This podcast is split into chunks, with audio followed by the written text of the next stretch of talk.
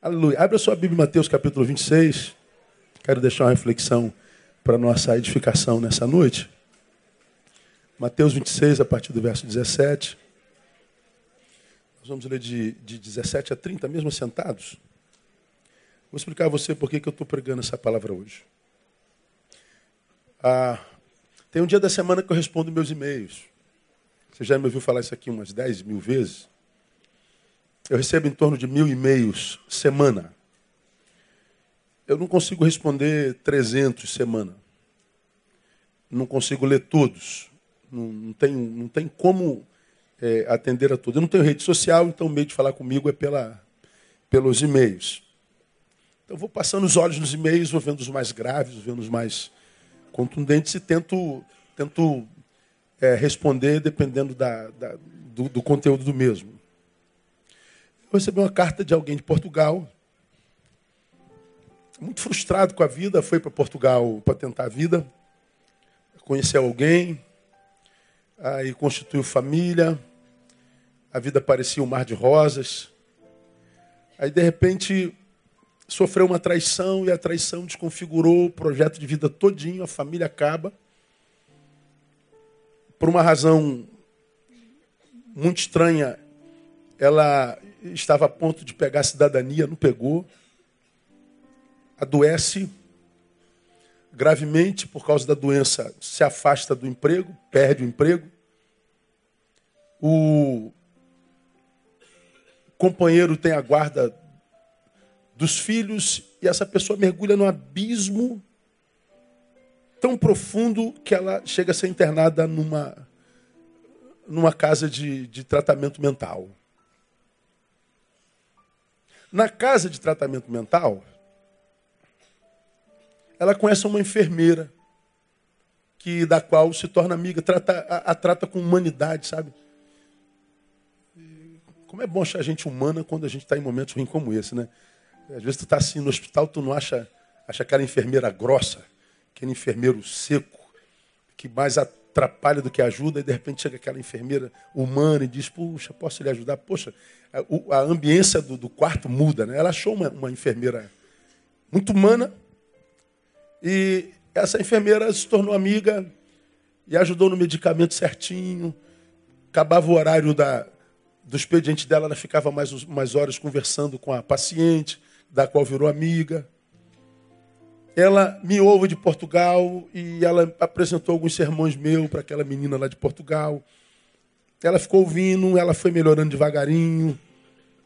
E ela mandou uma cartinha contando a cartinha, o um e-mail, né, contando a historinha dela. Eu falei, meu Deus, quanto sofrimento. É, é um, é um, é um e-mail gigante. Aí ela me faz algumas colocações, e nas colocações ela diz assim: Pastor, eu já vi o senhor pregar de tudo. Mas a Bíblia não fala nada como que a gente sobrevive a uma traição. Tem alguma coisa na Bíblia que seja alguma direção de Deus para a gente sobreviver àquela punhalada que nos dão nas costas quando a gente menos menos imagina, menos a gente a gente não, não sonha jamais que fosse acontecer mas ela vem com uma espada que vai até a tua alma, até o profundo do teu coração, que desconfigura a nossa vida todinha. E aí ela começou a contar a história. A Bíblia diz alguma coisa sobre traição, a Bíblia diz alguma coisa sobre, sobre essas facadas que, que, que a gente ganha nas costas, sobre as ciladas que a vida muitas vezes nos apresentam. Tem, tem na Bíblia algum, alguma regra postural sobre alguém que foi tomado por um assalto e, e, e parece que, que, um tsunami passou, você foi ao fundo, quando voltou já não tinha mais nada. A Bíblia diz alguma coisa a respeito disso. E aí eu respondi a ela assim, no, dentro da minha questão, eu falei, eu digo mais, não só tem, como fala é, de outras traições, ou seja, aquelas que o sujeito acha que viveu e não viveu, por exemplo. Qual? Aquela que o sujeito perdeu tudo e acha que o culpado foi Deus, Deus não abandonou, Deus abandonou. Se Deus existisse, ele não teria permitido. Se, se, se, se, se, se, ou seja, Deus me traiu. Fui traído por Deus, fui traído pela vida, fui traído pelo companheiro, fui traído pela companheira. Meu melhor amigo, eu tirei esse cara da rua, botei dentro do meu quarto, tirei minha filha do quarto, dei a cama para ele. E esse cara, quando está melhor, me faz isso. Ora, nós vivemos num mundo de traíras. Quem nunca foi traído? É possível que você esteja sentado do lado de um traíra. Diz aqui não, pastor, está amarrado, em nome de Jesus. Dá uma olhadinha do lado, vê se tem cara de traíra. Tem nada, traíra tem cara. Se traíra tivesse cara, a gente não, é, era traído. Não é verdade? Traíra é tudo um 71. O cara tem cara de santo, não tem jeito. Mas quando eles agem, dói, deixam sequelas graves. E o, o texto que eu vou ler com vocês aí, Mateus 16, é, 26, 17 a 30, talvez seja um dos momentos mais cruciantes do ministério de Nosso Senhor, e um dos mais profundos que ele viveu enquanto entre nós, enquanto um, um homem de carne e osso, que foi o momento da instituição da ceia. Nesse capítulo institui a ceia. Ao mesmo tempo em que ele institui o sacramento, esse sacramento chamado ceia, que vai relembrar a sua morte até que ele venha, que a gente celebra costumeiramente desde aquela data, é um dos sacramentos mais importantes que a Bíblia nos, nos oferece, que a gente, como igreja, celebra. Ao mesmo tempo que ele institui esse sacramento, ele experimenta o sentimento da traição de Judas. Ele revela o que ele haveria de passar e ele fala com dor na alma. Então, um dos momentos mais importantes do seu ministério é também um dos momentos mais dolorosos do seu ministério. Aconteceu assim, olha só o verso 17. Ora, no primeiro dia dos pães ázimos, vieram os discípulos a Jesus e perguntaram: Onde queres que façamos os preparativos para comeres a Páscoa? Respondeu ele: Ide à cidade a um certo homem e diz ele: O mestre diz: O meu tempo está próximo, em tua casa celebrarei a Páscoa com os meus discípulos. Os discípulos fizeram como Jesus lhe ordenara e prepararam a Páscoa. Ao anoitecer, reclinou-se à mesa com os doze discípulos. Enquanto comiam, disse: Em verdade vos digo que um de vós me trairá. E eles, profundamente contristados, quem não se contrista ou se entristece com traição, começaram cada um a perguntar-lhe: Porventura sou eu, Senhor? Respondeu ele: O que mete comigo a mão no prato, esse me trairá. Jesus está dizendo assim: aquele com quem eu divido o pão. Ele está falando de alguém com quem ele divide o próprio ser. Você já me ouviu falar aqui que existem pessoas com, quem, com as quais a gente está e existem pessoas com as quais a gente é. Ele fala de níveis de intimidade. Tem amigos com os quais a gente está, tem amigos com os quais a gente é. Ele sabe das nossas entranhas. Aquele tipo de relação que você conhece bem, que a gente desenvolve com, os, com alguns que a gente trava diálogos que não precisam de palavras. Você olha para ele e. Vem cá, brother, o que está vendo? Não, não estou bem, está bem nada, te conheço. Conheço as ruguinhas do teu olho, os teus pezinhos de galinha, rapaz. Eu sei das marquinhas da tua testa. Você sabe do que eu estou falando, sim ou não? Alguém tem amigo assim? Deixa eu ver quem tem amigo assim. Ó, um pouco de gente. Você olha para amigo, você olha para o amigo. Ih! André às vezes senta aqui olha assim, fala, o que, que foi, meu? Fulano não está bem, não. Eu falei, como é que você sabe? Eu conheço. Essa amizade que dispensa a necessidade da fala. Porque já se confundiram nos afetos. Tem nada a ver com sexualidade, não. É amizade mesmo. É, é, é partilhamento de alma. Jesus está dizendo: aquele com quem eu partilho o pão.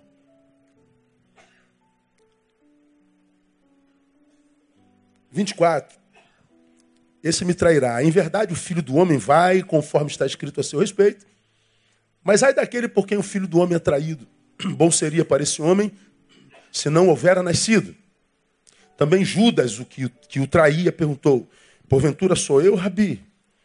Respondeu-lhe Jesus: Tu disseste. Jesus responde de forma diferente.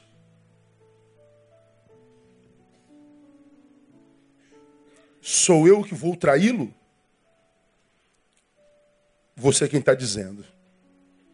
Como quem diz, é verdadeira a tua afirmação. Mas veja lá, a história continua. Enquanto comiam, Jesus tomou o pão e, abençoando, o partiu, deu aos seus discípulos, dizendo: Tomai e comei, isto é meu corpo. Tomando um cálice, rendeu graças, deu-lhe, dizendo: Bebei dele todos, inclusive o traidor. Porque isto é o meu sangue, o sangue do Novo Testamento, que é derramado por muitos para a remissão dos pecados. Mas digo-vos que desde agora não mais beberei deste fruto da videira até aquele dia em que convosco beba novo no reino de meu Pai. E tendo cantado o hino, saíram para o Monte das Oliveiras. Nesse texto aqui, meu irmão, minha irmã, eu vejo uma postura de Jesus diante da traição. A gente aprende com Jesus como é que a gente pode sobreviver à tradição. Porque muitos dos aqui presentes certamente já experimentaram na sua própria vida o, o, o fel da traição.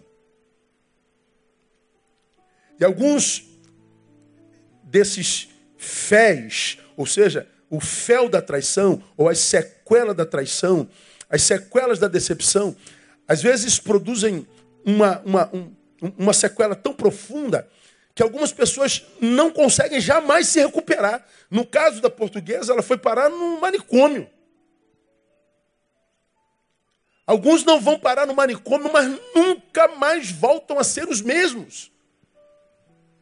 Nunca mais voltam a acreditar, nunca mais se entregam. Derrubam as pontes que, que, que, que, que possibilitam contatos, o que eles constroem são muros de separação por quê? Porque a sequela da traição roubou desse sujeito que ele era em essência e, portanto, os sonhos que um dia teve. Aí Jesus, que sofreu a mesma coisa, que sofreu a mesma sorte ou o mesmo azar, me ensina como é que nós devemos nos posturar caso a traição nos chegue. Então guarde, porque se Deus colocou essa palavra na minha boca, trouxe alguém aqui para ouvir esse negócio. Então é contigo que Deus está te falando, está ministrando nessa noite, não deixa ninguém te atrapalhar, não. Então, como é que Jesus reagiu à traição? Primeira coisa, Jesus conservou o seu propósito de vida. Isso aqui me, me abençoa demais. Nos versículos 27 e 28, nós vemos Jesus dizendo assim: tomando um cálice, rendeu graças, deu-lhe, dizendo: bebei dele todos, porque este é meu sangue, o sangue do Novo Testamento, que é derramado por muitos para a remissão dos pecados. Jesus está dizendo: bebei dele todos, esse é o sangue da nova aliança. Ele está dizendo: Eu vim para um propósito, meu propósito é remir a humanidade de seus pecados. E não é nem dos pecados que eu quero falar hoje. Eu estou falando do Jesus que, a despeito da facada, a despeito da dor que ele esperava, ele não mudou o rumo da sua missão. Ele não largou o seu propósito. Para que, que você nasceu, Jesus? Eu nasci para remir pecado. E o que, que você vai fazer com essa dor? Eu vou continuar sendo o que eu sou. Pois é, é aqui que começa a dificuldade da maioria dos que é, são desconfigurados na traição. Você vinha muito bem, tinha a rédea da tua agenda na mão.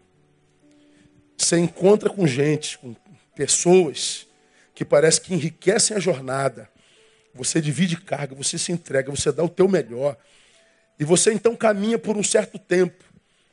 Alguma coisa acontece nesse caminho sobre a qual você não tem ingerência, você não tem poder sobre o coração do outro, o coração do outro é terra que ninguém pisa. E você continua sendo mesmo fiel, e num determinado momento da história, esse alguém com quem você dividiu o seu ser desvaloriza, desconsidera completamente o que você deu a ele, e como o pior dos inimigos, te rouba. E o que, que acontece? Você que está na jornada tem uma missão, Continua nela e por algum momento você para, porque a decepção, o baque, a dor, a angústia, a perplexidade, dizendo melhor, te paralisa e desconfigura a nossa gestão. O controle que a gente tinha do Cronos e da própria vida.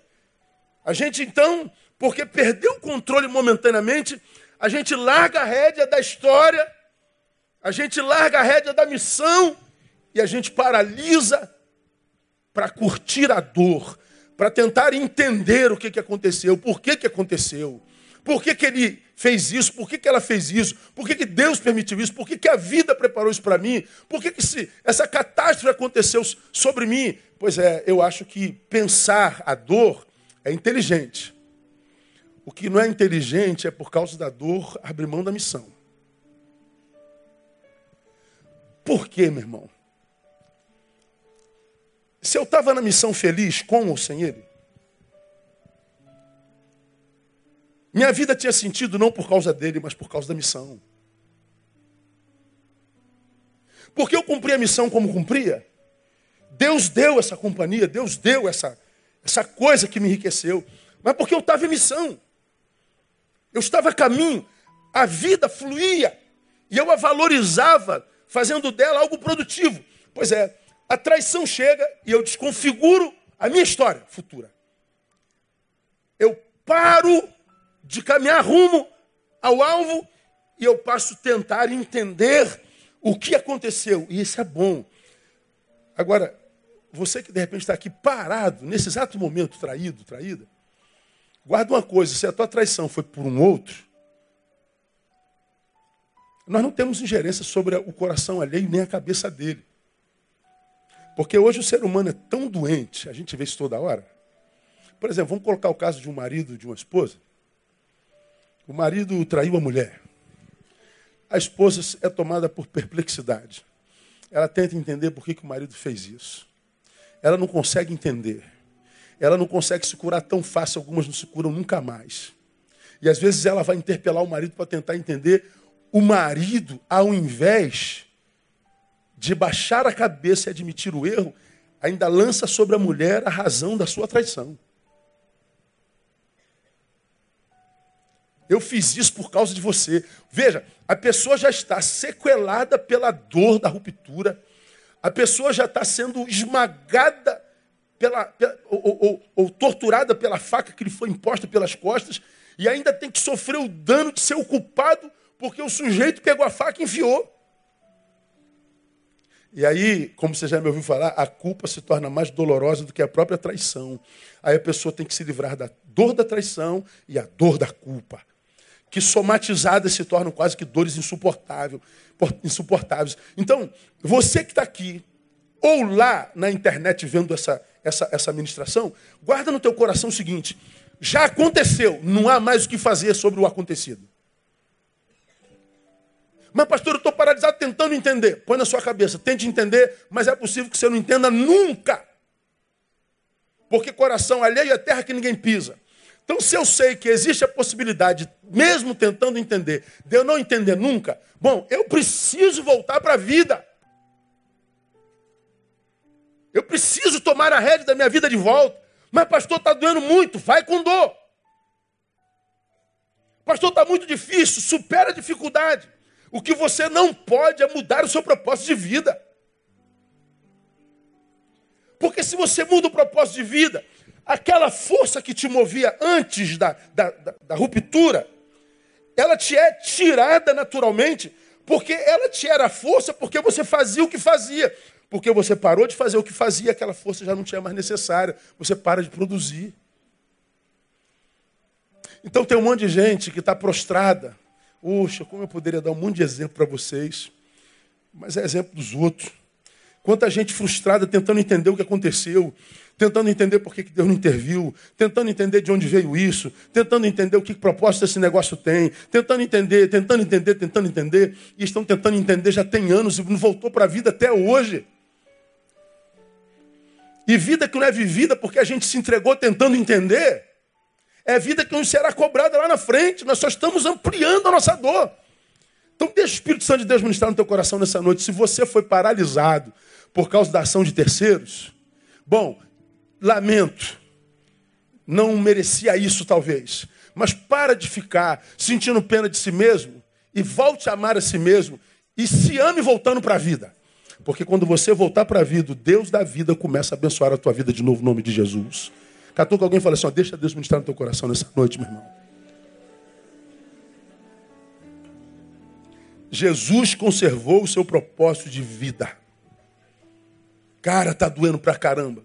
Eu falei aqui domingo, outro dia aí.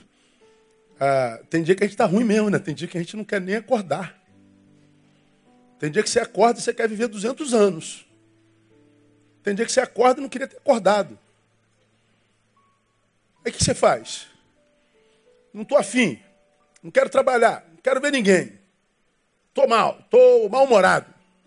Estou de mal com a vida. Ok, mas hoje é segunda-feira, filho. Está empregado, não está? Então se vira, acorda e vai. Vai fazer o quê? Vai explicar para o português que você não vai. Ó, estou mal-humorado hoje, o, o, o, chefe, não vou não. Ah, tá bom, filho, pode ficar, volta quando, você, quando, quando o ônibus voltar, você volta a trabalhar. É assim que acontece? Não é? Então, meu camarada, é, é, com o trabalho a gente não faz assim. Tem dia que você acorda e a voz mais poderosa do diabo é o teu despertador. Que tudo que você não queria ouvir era aquele despertador maldito. Meu Deus, mas, meu Deus, eu deitei tem 10 minutos, já, já, já é assim? Nada, já tu está 8 horas dormindo, é que tu estava muito cansado. Mas aquele despertador que está te roubando o sabor do sono, é o mesmo despertador que está te levando para a vida, para o trabalho no qual você ganha o pão. E é por causa daquele pão que você dorme a ponto de não querer acordar. Dá para entender o ciclo da vida? Não dá para paralisar a vida. Disse naquele sermão, tem dia que eu acordo não quero ver ninguém, mas eu tenho que ver gente todo dia.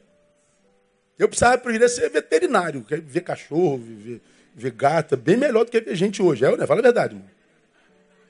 Mas Deus me fez pastor, não tem, então tem que estar com gente.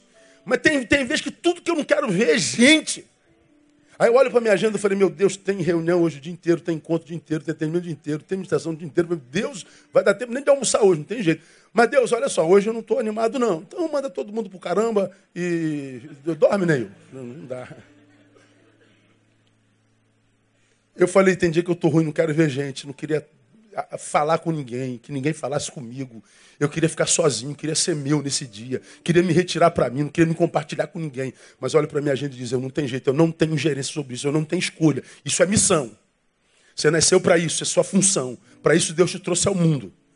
Para isso você existe.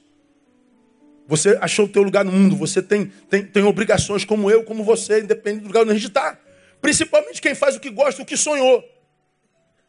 Então, já que eu não posso falar assim, Deus, eu não estou afim de ver ninguém, não, é, manda todo mundo para lá e, e, me deixa dormir. Não, eu pego minha agenda e falo assim, como já falei para você, minha agenda, olha só. É, é isso aqui mesmo, é. Então, falo para o meu desânimo. Aqui, ó. A minha agenda é essa aqui, desânimo. Tá vendo aqui? Então, sobe aí e vambora. Eu vou desanimado. Aí tu senta para atender o cara 9 horas da manhã, aquele camarada pesado, que carrega toda, todos os demônios do mundo estão na costa dele. E é o primeiro atendimento. Você fala assim, meu Deus. Quando ele entra, mal entra na porta que os demônios não, não passam. Tem que fazer fila. É, você está pensando que é brincadeira? Tem, quem é psicólogo aqui, quem é terapeuta, não precisa nem ser pastor, não. Você sabe que tem pacientes que você atende, que ele sai bem e você passa mal depois que ele sai. Ele sai feliz e você passa mal. Já teve vezes, não, não poucas, de eu acabar de atender alguém e ele sai feliz e eu vomito. Passo mal de vomitar. Já teve vezes de eu atender gente, de eu chegar em casa ficar de cama dois dias. O que, que você tem? Eu sei o que, que eu tenho, meu amor. Energias. Eu sei do que, é que eu estou falando, estou nisso há 30 anos quase. Então tem dias que a gente não quer ver ninguém, não. Não. Ainda mais quando tu chega, olha na agenda assim, falei, fulano de novo, tentei esse cara 38 vezes nesse, nessa última semana. Rapaz, tem jeito? Não tem. Então, desânimo, minha agenda é essa aqui, eu vou com desânimo. Pois é, quando eu vou com desânimo, no meio do caminho ele fica. Eu estou triste. Então digo para tristeza, tristeza, minha, minha missão hoje é essa aqui, eu vou com tristeza. Estou morrendo de alegria, aliás, estou vivendo de alegria. Alegria, ó, minha agenda é essa aqui. Não dá para parar para celebrar, não. Então vamos trabalhar. Depois do trabalho a gente celebra. E eu vou com alegria. Ora, o que se não pode é abrir mão do propósito de vida. E o que, que tem paralisado gente? Acredito paralisou nossa irmãzinha lá em Portugal. É porque a dor veio, a perplexidade tomou. E ficou curtindo a perplexidade e abandonou o rumo da vida. Deixou de ser mãe, a ponto de perder a guarda dos filhos. Porque mergulhou num abismo escuro dentro de um quarto de depressão. E porque não reagia, cavou cada vez mais fundo. Perdeu sanidade. E como a gente sempre fala, é sempre o outro culpado. Então, se, se você foi desconfigurado pela dor, pela traição, traição do universo, traição de Deus, traição do marido, da esposa, do pai, do irmão, cara, não adianta ficar aí parado dizendo para todo mundo o que, que aconteceu. Você precisa voltar para a vida. E você vai ver que quando você voltar para a vida, a vida volta para você. E a vida se reconfigura. E acontece que no lugar sai da sua vergonha, Deus vai te dar dupla honra no nome de Jesus. Acontece muitas vezes que aquilo que você chama hoje de grande perda terá sido um grande livramento. Deus terá preparado algo para você lá na frente muito melhor, que você não poderia receber com aquele que te abandonou. Então acredite. Aconteceu, aconteceu. Não dá para fazer mais nada, nada. Então volta para a vida. Que você vai ver como a vida volta para você e volta diferente. Você vai ver como o que te faz chorar hoje, lá na frente, curado, você vai olhar para o mesmo lugar e você vai glorificar a Deus por aquilo ali. Ah, eu poderia dar um milhão de exemplos. Como eu tenho visto isso acontecendo todo dia. Então, o que, que eu faço ah, quando eu fui traído? Faz o que Jesus fez, conserva seu propósito de vida. Tem uma outra coisa que Jesus fez. Jesus entregou os seus sentimentos a Deus. No 24 ele diz assim, ó. Enquanto comiam, Jesus tomou o pão e abençoando, partiu, deu aos seus discípulos, disse, tomai e comei, é, é o meu corpo. É o 24. Em verdade, o filho do homem vai conforme está escrito a seu respeito. Mas ai daquele por quem o filho do homem é traído. Bom seria para esse homem se não houvera nascido. O filho do homem vai conforme está escrito a seu respeito. Ele está dizendo: o meu pai tem um projeto para mim. Então acontece comigo que ele permite que aconteça. Agora, ai daquele porque o filho do homem é traído. Por quê? Porque Deus tem um projeto para ele. E você tenta trair alguém para quem Deus tem projeto, então é com Deus que você vai se ver. O que, que Jesus faz? Jesus entrega os seus sentimentos a Deus. Jesus era homem, não era? Então ele pode ter se sentido muito decepcionado com Judas. Ele pode se sentido eh, magoado, quem sabe pode ter sentido até raiva de Judas, não sei. Ninguém gosta de passar pelo que ele passou e nem pelo que a gente passa. Então é possível que magoado ele possa ter desenvolvido, quiçá até um desejo de vingança, né? Como aqueles camaradas que ele chega no templo, vê transformando o seu templo em feira, ele é tomado por ira e Jesus literalmente chuta o pau da barraca. Imagina Jesus, o homem Deus irado, devolvendo ao outro com o poder que tinha tomado por ira. Ninguém permanecia vivo. Jesus era Deus e tinha poder para esmagar Judas com o sopro da sua boca, com o estalo do seu dedo. Jesus simplesmente passa para Deus. Jesus entrega para Deus. Ele transfere o seu sentimento para aquele que tem poder para julgar com toda a justiça. Por quê? Você sabe que nós somos muitos éticos e bonzinhos até não pisarem no nosso calo. Quando você se vê injustiçado, aquele homem ético, comedido, é, estudado, bondoso, dá lugar para a ira, para o vingativo, para o malvado, para o perverso. Ah, cara, aí você vai conhecer o seu índice de maldade. Eu tenho citado aqui, você vê como é que eu estou traumatizado. Quase todos os cultos eu falo dos caras que andam no trânsito do lado esquerdo, não é verdade? Você já está cansado de. Toda vez que você está com lerdo do lado esquerdo, você lembra de mim. Fala a verdade, você não lembra? Ó, o pastor Neu aqui atrás desse cara já estava amaldiçoando ele por mil anos. Cara, eu tenho ódio de gente que anda na esquerda, é lerdo. E não tem jeito. O diabo já sabe que eu não gosto de lerdo na esquerda. Então o que, que eu mais encontro na minha vida? Fala. Lerdo na esquerda. Entrou no carro, todos os lerdos do mundo, para a esquerda, na frente dele. Não tem jeito. Eu já dei a faca e o queijo na mão para ele. Ele já sabe minha fraqueza. Opa, hoje Neil está no trânsito. Vamos fazê-lo pecar. Vamos extrair a pior versão dele. Lerdos nele. Cara, é, é sinistro. É, é loucura, cara. Como é que é um negócio de maluco, cara. Eu, eu, eu fujo daqui, fujo dali. Aí, é, por exemplo, tem um, uma pista tripla, o sinal parou. Aí tu vê aqui, tem seis carros aqui, dois aqui, um aqui. Onde é que você vai? Eu vou parar lá no, atrás do um. Quando eu paro atrás do um, é o lerdo. Os seis carros passam e o lerdo está ali. Aí eu tenho vontade de matá-lo. Aí aquela fila lá de seis está andando. Eu vou lá para a fila de seis. Quando eu vou para a fila de seis, o que, que acontece? A fila para. Falei, não tem jeito. Eu, o diabo vai ficar se alimentando de mim. Porque aí eu sei o que eu sinto quando eu acho um lerdo. Que raiva, irmão. Oh, é sério? Estou brincando, não, é sério. E, a, rapaz, eu tenho vontade de passar, abrir o vidro, xingar ele, a mãe dele. E e, e, tal. É, às vezes eu não faço porque eu sou muito conhecido. Vai que eu falo, seu safado, vagabundo, lerdo do inferno. Paz do Senhor, pastor Ney, vai. Aí, olha o mau testemunho. Aí me mata, me quebra geral. Eu acho que se eu não fosse famoso, cara, eu ia ser ruim. É, tu sabe que eu sou ruim, né? Quando eu quero. Ela me vê dirigindo, né? Como é que o, o carro é o lugar do meu pecado. Não tem jeito. Então, cara, eu, eu fico assim, é, irado. E, e dá vontade de fazer alguma coisa. Por exemplo, um outro exemplo mais grave. Compartilhei com o auditório da manhã. Nós temos um irmãozinho na nossa igreja chamado Leandro. Há uns meses atrás, quatro, cinco meses atrás, a mãe dele, com mais de 70 anos, foi presa em casa. Porque teve um problema de homônimo, uma mulher com o mesmo nome dela. Cometeu um crime, foram buscá-la em casa, ela ficou presa três meses. Na primeira semana já sabiam que ela não era a, a bandida. Mas a justiça brasileira, burocrática não permitiam soltar a velhinha. Ela ficou três meses presa, mesmo todos sabendo que ela era inocente. Saiu em todos os jornais. Por que, que não conseguem soltar essa mulher? Pois é, nós vivemos nessa justiça maldita que a gente tem nesse bendito desse país, onde botar um culpado dentro é a coisa mais difícil, mas para tirar um, um, um, um, inocente de dentro é mais difícil ainda.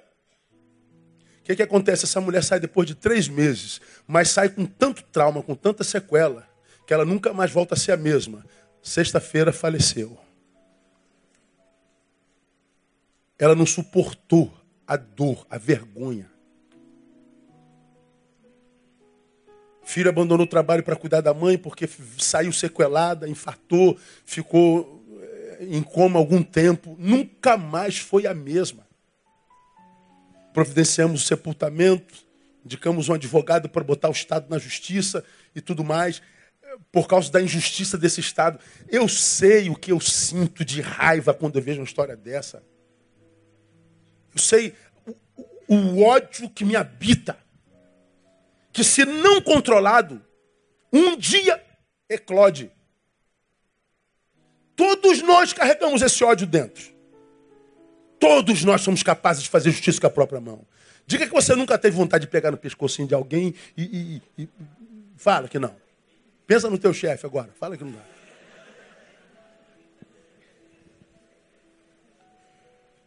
Pois bem, o problema é que esse desejo de mal, de vingança, essa indignação que gera ira, que gera raiva, gera ódio, pois bem, como nós não somos do mal, nós não praticamos, mas ele é gerado o tempo inteiro por causa da justiça que a gente vê. Por causa das injustiças que a gente testemunha e que muitas vezes das quais nós somos vítimas. Ele vai acumulando dentro de nós esse ódio, essa raiva, essa ira, essa indignação. Ela, ela vai tomando, tomando lugares que deveriam ser o lugar do amor, da solidariedade, o, o, o do equilíbrio, o, o, o da bondade. Isso vai tomando corpo em nós, vai se solidificando.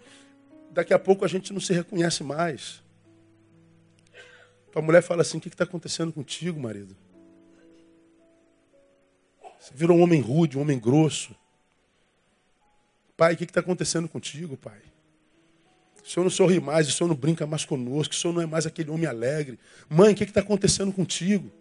Você virou uma mulher amargosa, amarga. Você virou uma mulher azeda, uma mulher dura. Você vê seu filho chegando assim, Aquele filhão que era um filho maneiro, um filho que chegava a brincar com todo mundo, pulava na careca do pai, pulava no cabelo da mãe, agora ele vai direto para o quarto, sozinho, macambúzio. Ele está tá entristecido. Não é mais ele.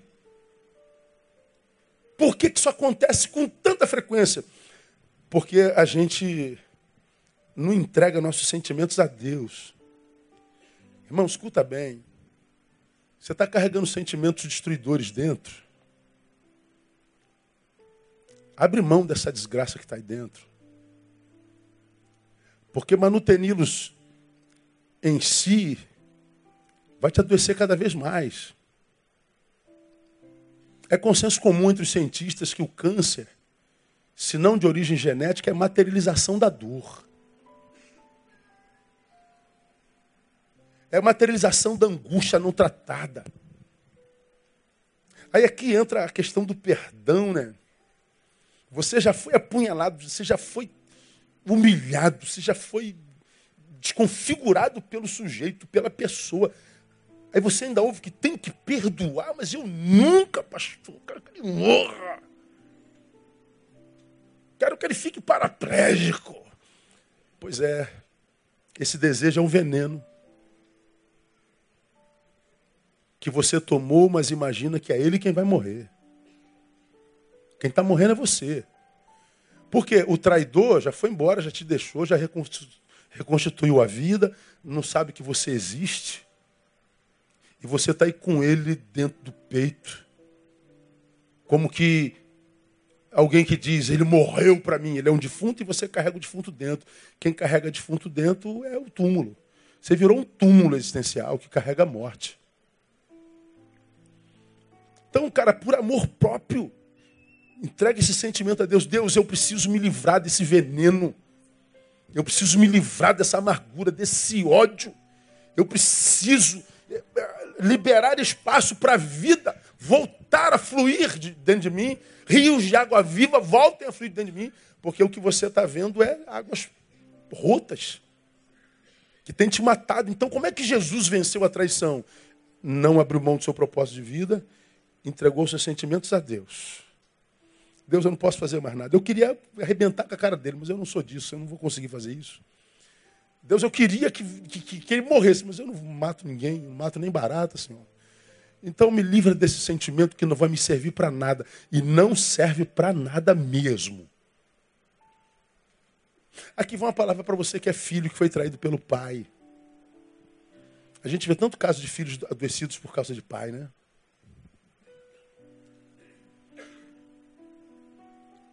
Você que devia ter sido amado pelo seu pai foi traído por ele, abandonado por ele. Você que devia ser o alvo do seu amor foi o alvo da sua indiferença. Indiferença mata. Eu não sei como é que é viver sem amor de pai.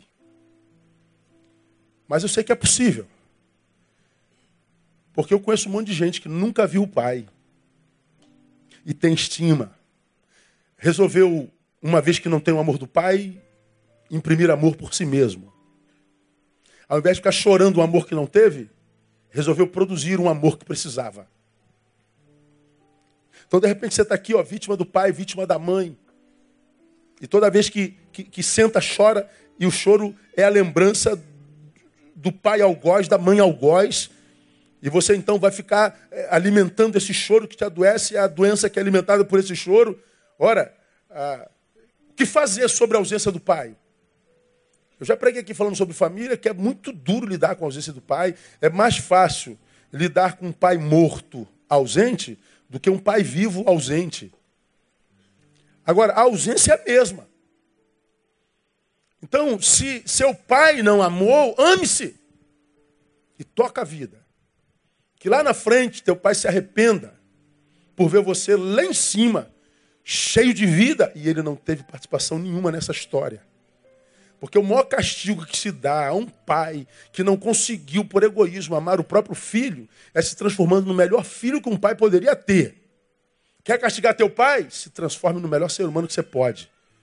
Que ele vai ver você lá em cima, agora maduro, e diz: Caraca, eu não tive participação nisso. Então, é, eu acho que, como você me tem visto pregar aqui, um, um amor mais importante que a gente pode ter na vida é o próprio. Entrega teus sentimentos a Deus. Jesus fez mais. O que mais Jesus fez? Jesus encontrou consolo na presença dos amigos. Bom, domingo que vem, domingo que vem é, é, seria o culto dos amigos. Vai ser. Que dia que é o dia do amigo? Domingo que vem, se eu não me engano, acho que é dia 20, isso não é? é dia 20 é sexta-feira. Mas na, no domingo, dia 22, a gente vai celebrar a nossa amizade. Porque amigo é um bichinho de, que entrou no, na lista de extinção. Agora, quem tem o seu, meu, guarda. Porque amigos são presentes de Deus. Nesse versículo aí, nesse capítulo da, da ceia, no versículo 20 está escrito assim: ó, Ao anoitecer, reclinou-se à mesa com os doze discípulos. Ah, ele anuncia que vai ser traído. Ele nos versículos anteriores, anuncia que o seu tempo está próximo. Ele já sabia que ele seria crucificado em alguns dias para frente, ele sabia do seu martírio. E ele resolve terminar os seus dias na presença de amigos. O versículo diz que, ao anoitecer, reclinou-se à mesa. E essa foi a noite da traição. Num, num, num, num texto de, de, de mais adiante, ele fala que ele amou os seus e os amou até o fim. Jesus resolve terminar a vida com aqueles amigos com os quais ele andou nos últimos três anos de vida, com os quais ele compartilhou o seu ministério, com os quais ele compartilhou a sua dor, sua experiência, compartilhou o próprio Deus. Ele então diz: Eu vou passar esse momento com os meus amigos. Como quem diz: Um me traiu, mas onze não. Eu não posso julgar a todos por causa de um. Eu não vou dar a esse ou descontar nesse o que aquele fez. Jesus não abre mão de amigos. Então escute bem. Tomando o exemplo da portuguesa, depois que ela foi traída pelo companheiro, ela abriu mão até dos filhos. Ela deixou de ser mãe. Significa dizer que ela deixou de receber o, o abraço daquela criança de 8 e outra de 10 anos. Ela deixou de receber o sorriso, o afeto. Ela deixou de receber o cuidado, ela deixou de receber a distinção. Porque ninguém nesse planeta é tratado como mãe, nem os pais. Mãe é uma coisa sagrada. Pensa na sua mãe, você chora. Você lembra da sua mãe, o que vem é gratidão. Por mais ignorante que tenha sido, não sabe ler, não sabe escrever, é, é tá velhinha, mas tu lembra da tua mãe? É, é louvor, é, é, é assim não é? Fala a verdade. Preguei aqui no Dia das Mães, imagina sua mãe dentro de um caixão. não dá. Quem tem mãe não consegue. Você pode imaginar até teu pai com dificuldade, mas tua mãe não dá. Que isso, pastor? Está sem, sem poder, quase me Deus, não dá minha mãe dentro do caixão, o senhor está maluco? Que é isso? E bota uma velhinha do lado do caixão. Que é isso, pastor? Para que isso não dá. Mãe, nem imaginação. Para nós, mães seriam eternas. Eu sei a dor de perder uma mãe porque eu sepultei a minha. Mas a mãe morre, mas nunca dentro de nós. Essa mãe, por causa da traição, abriu mão do amor dos filhos. Claro que se abriu mão do amor dos filhos, abriu mão dos irmãos dos amigos. Abriu mão daqueles com quem ela foi nos últimos anos e que trouxe significância para a sua vida. Ela se retira para si num momento muito ruim. Eu acho que existem momentos que a gente precisa se retirar para nós. Mas não no momento ruim. Há momentos na nossa vida que a gente tem que se retirar de nós para o outro. Porque quando nós estamos mal, acho que é que o Gênesis mais se cumpre, não é bom só. Então escute. Veja se você, depois da traição, não abriu mão de gente boa. Diz que você, depois da traição, não viveu a praga do generalismo. Se um homem te traiu, você diz, nenhum homem presta. Se uma mulher traiu, nenhuma mulher presta. Você não acredita mais ninguém. Você generalizou. Pois é, a tua visão adoeceu. Você desconta no mundo, na vida, o que um te fez. Você se transforma numa pessoa injusta. Você deixa de ser vítima para ser algoz. E como algoz, embora vítima, a vida te tratará. Então, como é que a gente vence a dor da traição? Ah, encontrando consolo na presença dos amigos. E se você, como eu falei aqui, é daqueles que tem um amigo, aquele amigo com quem a gente é, que eu acabei de falar, independe de palavras e de diálogos. Você passa um zap e diz assim, amiga, tô mal, ela vem correndo. Brother, tô ruim, e ele vem correndo. Ou posso ir aí? Não precisa nem perguntar, é aquele amigo que você entra em casa e já vai direto pro quarto. é a tua casa. Você não pode abrir mão de uma amizade como essa. Porque o que vai te matar não é a traição, mas o empobrecimento que você imprime sobre você mesmo, quando por causa da traição você se afasta de gente que te enriqueceu a vida inteira.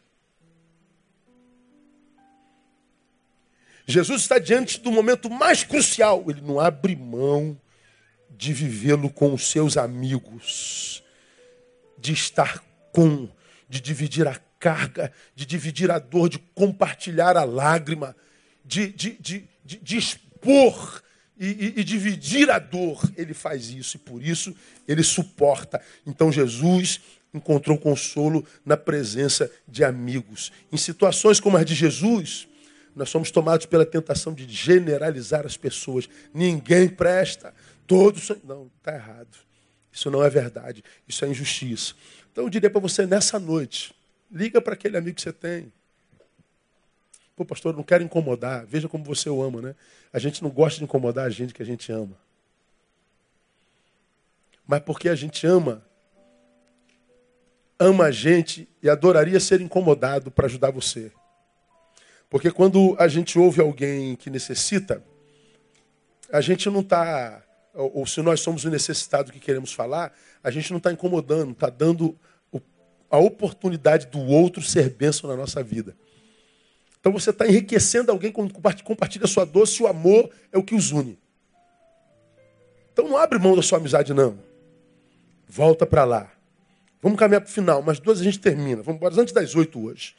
Vamos comer salsichão. Jesus, então, conserva seu propósito de vida, entrega seus sentimentos a Deus, encontra consolo na presença dos amigos, preserva a gratidão no coração. Isso aqui é que é difícil.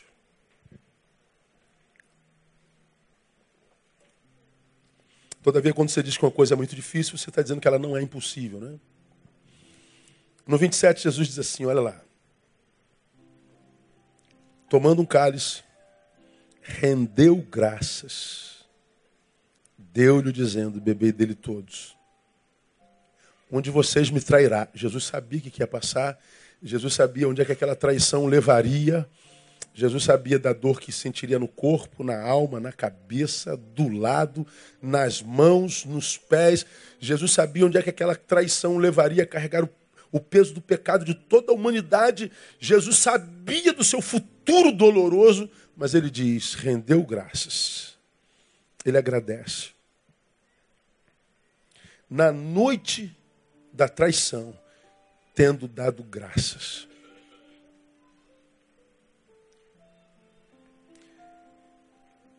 Você me viu pregar aqui quando eu preguei o sermão. É, existo, logo sofro. Faço analogia da palavra de Descartes penso, logo existo. Eu falei existo, logo sofro, dizendo que o sofrimento é inerente à existência. Por que, que nós sofremos? Porque existimos. Não há quem exista que não sofra. Aí nós citamos aquele, aquele texto de Paulo a Timóteo. Sofre comigo como bom soldado de Cristo Jesus. Paulo prega à luz do evangelicalismo contemporâneo quase uma heresia, porque o evangelicalismo contemporâneo diz: pare de sofrer. Aí você atrai multidões problemáticas e sofridas para as igrejas em torno de milagres que não foram prometidos na palavra e entra aquela multidão de gente doente querendo ser curada, de gente ferida querendo ser tratada, de gente cheia de dor querendo se livrar da dor porque está na placa da igreja. Pare de sofrer. Então todo mundo acredita que servir a Deus é parar de sofrer. Mentira. Paulo vem e diz: sofre comigo. Você, você não tem fé, Paulo? Ele tem que acabar com a nossa dor. Paulo está dizendo, não. É possível que ele tire dores de nós, mas é possível que algumas dores ele nos capacite para suportá-las. Ele age nas duas instâncias. Existem dores que eu posso evitar, mas existem dores que são inevitáveis, eu vou ter que passar por elas. Ele está dizendo, ele me capacita para isso. Lá naquele sermão, eu digo, sofra Sofra como um bom soldado de Cristo. Como é que um bom soldado de Cristo, de Cristo sofre? É não permitindo nunca que o sofrimento impossibilite gratidão. Porque o que mata o que sofre não é a dor que chegou, é a gratidão que deixou de ir. A dor chegou desse lado, e porque ela chegou desse lado, eu não agradeço mais nada do que eu tenho desse lado. Sim, esse homem me traiu, mas aquele amigo não. Aquela amiga não, meus filhos não, Deus não. Sim, a enfermidade chegou nesse dedo, mas esse aqui não está doente. Sim, esse dente está doendo na beça, mas outros 32 não. Ou seja, uma dor chegou, você deixa de agradecer a Deus por tudo mais. Um problema chega e você diz que a vida toda é imprestável. Aí a dor que te esmaga e que te desconfigura.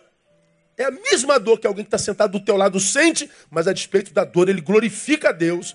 Por que, que uma dor esmaga o sujeito a mesma dor faz o outro crescer? Por causa da postura diante da dor.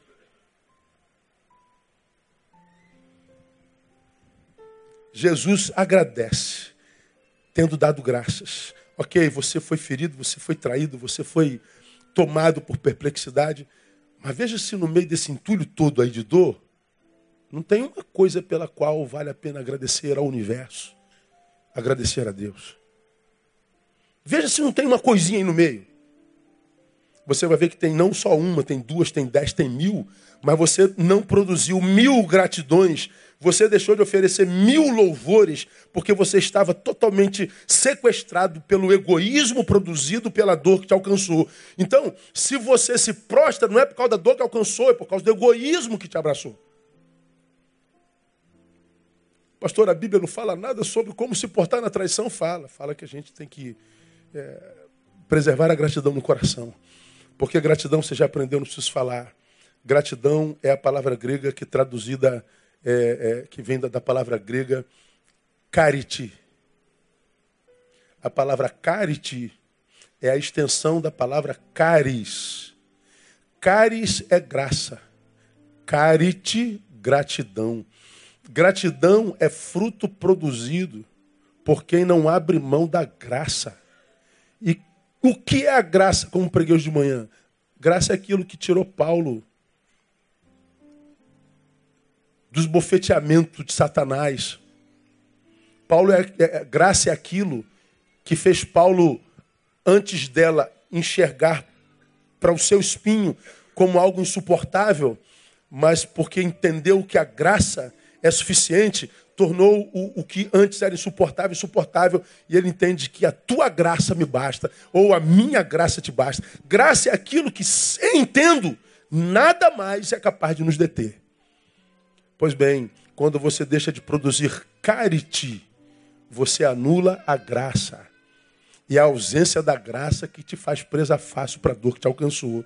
Então tem gente que não tem como ser curado mesmo, não prefere se render ao coitadismo, a morrer de pena de si mesmo, ao invés de voltar para a vida e agradecer por ela. Eu termino. Jesus venceu a dor da traição. Por quê? Porque ele não se prende às circunstâncias, ele olha para o futuro. Lá no 29, digo-vos que desde agora não mais beberei deste fruto da videira até aquele dia. Ele já está no outro dia. Ó.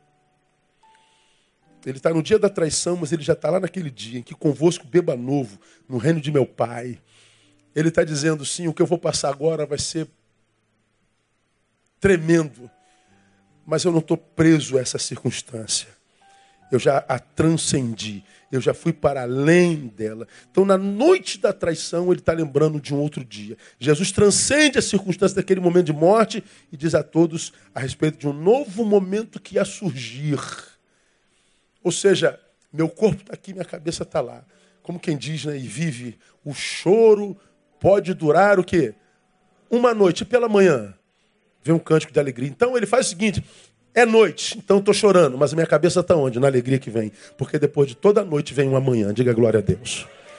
Depois de toda noite, depois de toda tempestade vem a bonança. Você está vivendo a tua tempestade? Está vivendo o teu inferno? Depois de toda tempestade vem a bonança. Então não impeça a bonança de vir. Não impeça o dia de raiar. Porque você fechou os olhos na noite. De repente o dia já raiou, mas você se fechou para si e para a vida e vive em trevas, não porque não haja dia, mas é porque o olho não se abre com esperança. Então, meu irmão, eu não sei absolutamente como é que você chegou aqui.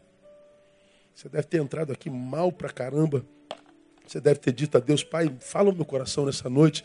Estou muito ferido, estou muito dolorido, eu não estou suportando essa dor. Papai ministra teu coração através da experiência da portuguesa lá longe. Só para dizer para você, eu estou vendo o que você está passando, filho. E eu sei que você vai passar, não vai se prostrar aí, por causa das posturas que você vai tomar depois da palavra nessa noite, no nome de Jesus.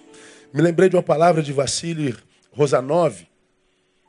Rosanov disse assim: das grandes traições iniciam-se as grandes renovações.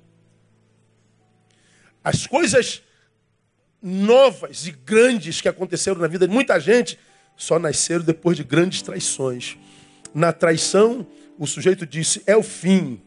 Na verdade, era o início do milagre, era o início de uma história. Então acredite, o que você imagina perdeu, pode ser o livramento de Deus para gerar algo novo e muito maior. Pastor, eu não quero nada novo e nada maior. Então sucumba. Agora não espraia a tua revolta em quem está do seu lado, porque ninguém tem nada a ver com isso. A não ser aquele que te traiu. Agora, se você está aqui cansado de carregar esse fardo, cansado de carregar esse peso, cansado de ser como é, e do que tem sido, então levanta daí hoje, cara. Volta para a vida. Volta para a razão que te fez vir a esse mundo. Volta para a vida, que a vida volta para você, no nome de Jesus. Eu quero profetizar que Deus, nessa noite, está dividindo a tua história. Você entrou vítima dela, vai sair daqui escritor de uma nova história nele, no nome de Jesus. Curva a sua cabeça.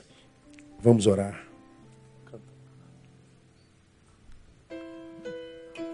Pai, tu sabes aquele que sente dor nesse exato momento.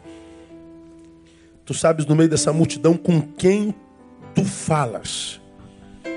Tu sabes nessa multidão em quem tu tocas. Tu sabes para quem tu enviastes essa palavra de redenção. Não permito, Deus, que a este a quem tu querias alcançar nessa noite, endureça o coração e opte pela não vida. Toca no espírito nesse momento. E que ele se levante desse lugar, ó Deus, para uma nova vida, para uma nova experiência contigo. Leva-o além. Faça-o nova criatura. Devolva-lhe, ó Deus, o lápis, a caneta através da qual ele vai escrever a própria história debaixo da tua bênção.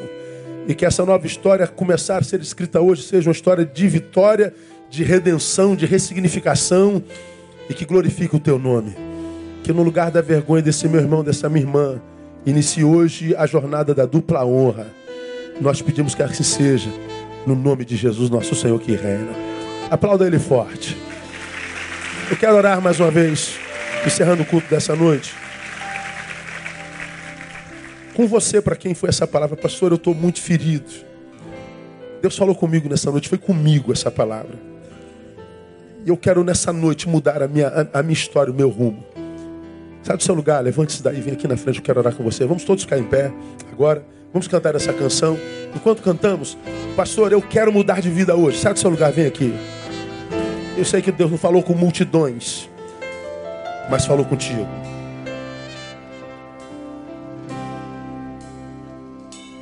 E meu Pai, esses meus irmãos vieram aqui atendendo os seus chamados. Abraça-os com teu braço terno. Restaura-lhes a esperança e a fé. Cura o trauma. Liberte-os, ó Deus, daquela data passada na qual eles ficaram presos.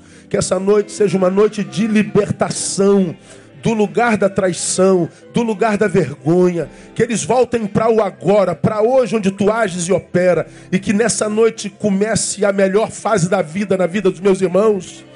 Que nessa noite, ó Deus, eles voltem para a vida com esperança e gratidão. Que eles voltem para a vida crendo que a vida continua, porque o Senhor é o Senhor da vida.